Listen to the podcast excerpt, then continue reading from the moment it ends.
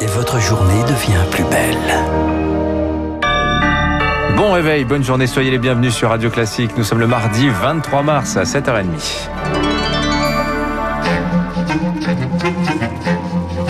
7h30, 9h, la matinale de Radio Classique avec Guillaume Durand. Bonjour à tous, c'est un journal qui a été fabriqué par Innovation entièrement à base de FFP2. La France se convertit donc à la vaccination de masse pour tenter d'endiguer le virus.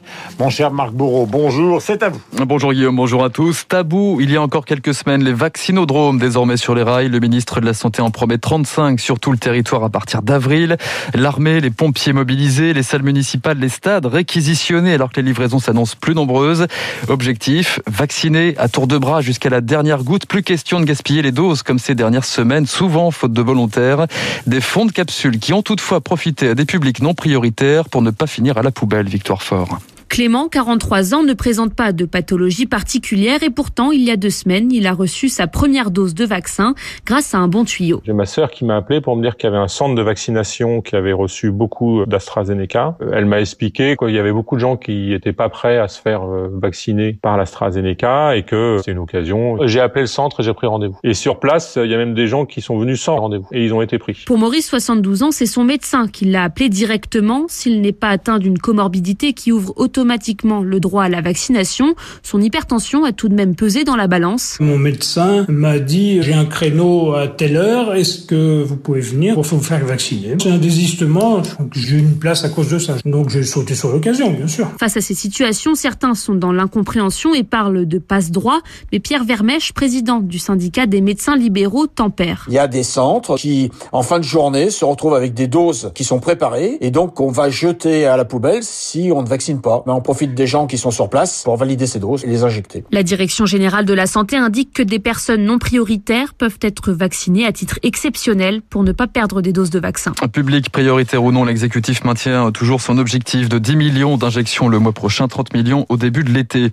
Des piqûres face à l'urgence sanitaire. Sérieux rappel ce matin, presque 500 patients supplémentaires en réanimation. On approche du pic de la fin octobre. Le taux d'incidence s'affole en Ile-de-France. 537 malades pour 100 000 habitants c'est désormais deux fois plus que le seuil d'alerte. Et pendant ce temps, l'exécutif tente de corriger le tir après les couacs du week-end. Dedans, avec les miens, dehors, en citoyen, freiné sans enfermer, le gouvernement dégaine les rimes riches pour faire oublier le fiasco des attestations dans les 16 départements confinés. Au-delà, Gérald Darmanin, le ministre de l'Intérieur, délivre ses nouvelles consignes aux forces de l'ordre sur le couvre-feu et les rassemblements privés sur la voie publique. Réaction notamment au carnaval sauvage de dimanche dernier à Marseille. Quatre participants doivent d'ailleurs euh, aujourd'hui. Voilà, vous trouvez dans le Figaro un article euh, qui explique ou qui tente d'expliquer la manière dont les dérogations donc ont été écrites et rédigées d'une manière totalement absconde eh bien, il semblerait que ce soit un, aller-retour entre le ministère de l'Intérieur, donc, et Matignon. Le gouvernement sort les grandes consignes pour les entreprises dans les départements confinés. Un plan d'action présenté hier soir aux partenaires sociaux, notamment des recommandations sur la restauration euh, collective. Un seul salarié par table à la cantine, selon le journal Le Parisien. L'exécutif appelle aussi à mettre les bouchées doubles sur le télétravail. La vie chez soi devant un ordinateur.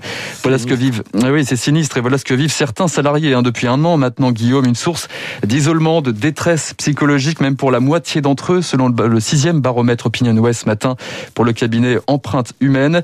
Et pour certains, l'épuisement laisse la place à la dépression, phénomène notable chez les managers, Émilie Vallès. Marie est en arrêt maladie depuis un mois et demi. Cette DRH d'une entreprise de 200 personnes était sur le point de basculer dans la dépression après un an à devoir gérer la crise entre surmenage et perte de sens dans son travail. Je me suis dit, oula, bon, il faut que je fasse une pause parce que ma vie peut en dépendre. J'ai préféré euh, effectivement la solution d'un arrêt maladie pour reprendre du souffle, reprendre soin de moi. Cette DRH a été confrontée à de nombreuses formes de détresse psychologique liées notamment au mode de travail dégradé, à la perte de repères et au manque d'interaction. Au fur et à mesure euh, que les mois passent, cet isolement euh, se poursuit. On ressent effectivement une grosse fatigue euh, chez les salariés. Autour de moi, je constate des personnes qui prennent des traitements euh, médicamenteux pour mieux dormir, pour tenir le coup. Des personnes qui vont travailler tous les jours dans un état d'anxiété, de déprime profonde. Le plus alarmant, c'est l'évolution de ces détresses par rapport au précédent baromètre, analyse Christophe Nguyen, psychologue et président d'Empreinte Humaine, cabinet spécialisé sur les risques psychosociaux. En seulement trois mois, on a vu une explosion de dépression qui nécessite un traitement, un accompagnement avec un spécialiste et en un an, le taux de dépression sévère a doublé. Il y a un an, ce sont les salariés au chômage partiel qui étaient les plus exposés aux risques psychosociaux. Aujourd'hui, ce sont clairement les télétravailleurs selon ce professionnel. L'exécutif promet d'ailleurs un meilleur accompagnement, une offre d'écoute et de soins sur le territoire. C'était l'objet d'une réunion hier à Matignon.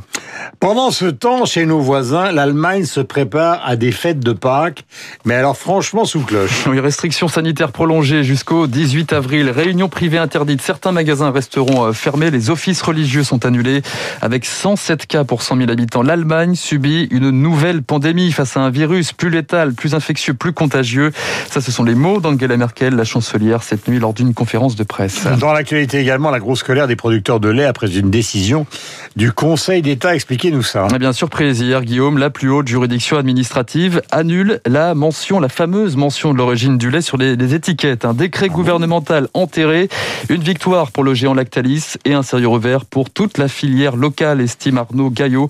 C'est le secrétaire général des jeunes agriculteurs. Demain, le consommateur ne saura pas s'il est en train d'acheter du lait français, euh, allemand, belge, italien, et ils n'ont pas les mêmes règles que nous. Ils peuvent avoir le droit d'utiliser certains aliments qui sont interdits en France pour la nourriture des troupeaux, ils peuvent utiliser certains produits phytopharmaceutiques qui sont interdits chez nous, et même, je dirais, en allant plus loin, pendant le confinement, on avait des gens qui se sont tournés vers les circuits de proximité, et finalement, on a une entreprise française qui euh, fait sauter un arrêté et une demande d'étiquetage. Ça va à l'encontre du bon sens. Des propos euh, recueillis par euh, Émilie Vallès, décision donc du Conseil d'État qui se conforme à la réglementation européenne. Avis de gros temps ce matin entre Paris et Pékin, l'ambassadeur de Chine en France convoqué au Quai d'Orsay après des propos jugés inacceptables devant des chercheurs et des parlementaires français. Il s'en prenait aux nouvelles sanctions européennes contre des dirigeants chinois pour la persécution de la minorité ouïghour. Et puis à 16h36 sur l'antenne de Radio Classique, le Quai d'Orsay est très remonté aussi contre le Liban. Ouais, le pays est en train de dévisser, constat sans appel de Jean-Yves Le Drian qui en appelle désormais à Bruxelles pour régler la crise politique dans le pays. Beyrouth un peu plus dans la passe, constat de désaccord hier encore entre le Premier ministre et le président Michel Aoun sur la formation d'un gouvernement, gouvernement censé redresser le pays, balayé par la crise économique et encore secoué par la terrible explosion de Beyrouth en août dernier.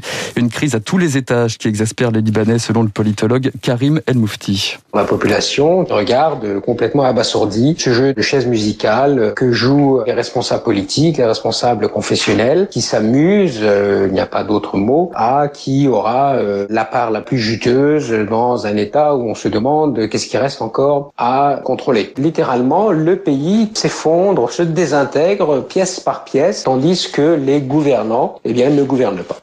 Les Israéliens, eux, cherchent toujours un gouvernement stable. 6 millions et demi d'électeurs rappelés aux urnes. Quatrième législative en l'espace de deux ans. Un scrutin sous forme de référendum. Pour ou contre Benjamin Netanyahou, le Premier ministre sortant. Nous serons sur place dans le journal de 8 heures. Dans un instant, les spécialistes, mais nous allons garder Marc Bourreau, excellent guitariste en dehors de ses activités de journaliste. Figurez-vous que viennent de sortir euh, la hit parade des ventes de vinyles dans le monde entier. Vous savez qu'il y a une grande mode oui. des vinyles. Devinez qui domine le classement sur les 20 premières. Je vais vous dire, le 20e, c'est Michael Jackson de Thriller. 19e, Indochine, Red Hot Chili Pepper, Billie Eilish. Le 16e, un des rares français, c'est I Am pour l'école du micro d'argent. Vous avez acheté ça quand vous étiez petit. Évidemment. Il y a un petit Julien Doré. 13e, à votre avis, qui? 13e, David Bowie peut-être Eh bien non, vous l'avez dans le Ah, dos. dommage. Alors le premier, euh, les deux groupes qui dominent totalement, c'est incroyable leur puissance de vente. C'est d'abord et avant tout ACDC, notamment avec cet extrait de Power Up. Le titre s'appelle Realize.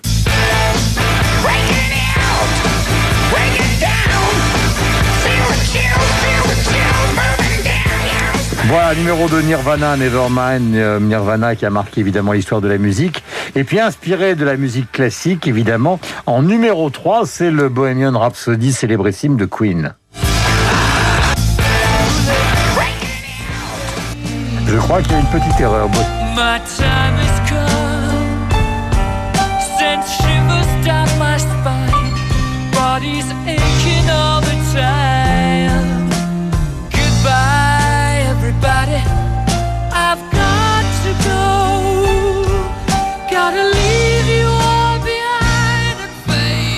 Dans ces ventes mondiales, donc euh, vous avez Johnny Hallyday pour son rêve américain, Angèle, la jeune belge, qui obtiennent quand même la 10 et la 11e place de vente de vinyle. Et puis euh, quelque chose qui est totalement indémodable et qui vous plaît, c'est cet extrait de Pink Floyd, Dark Side of the Moon à la 13e place, Earth and Them.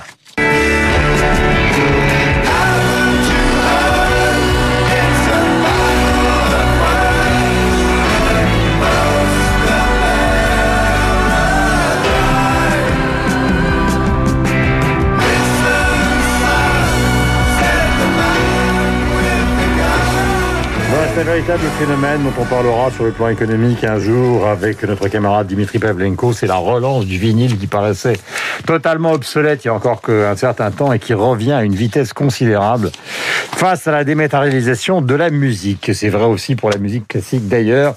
Il est 7h40, tout à l'heure nous écouterons Verdi. Nous avons rendez-vous avec Dimitri Pavlenko et avec...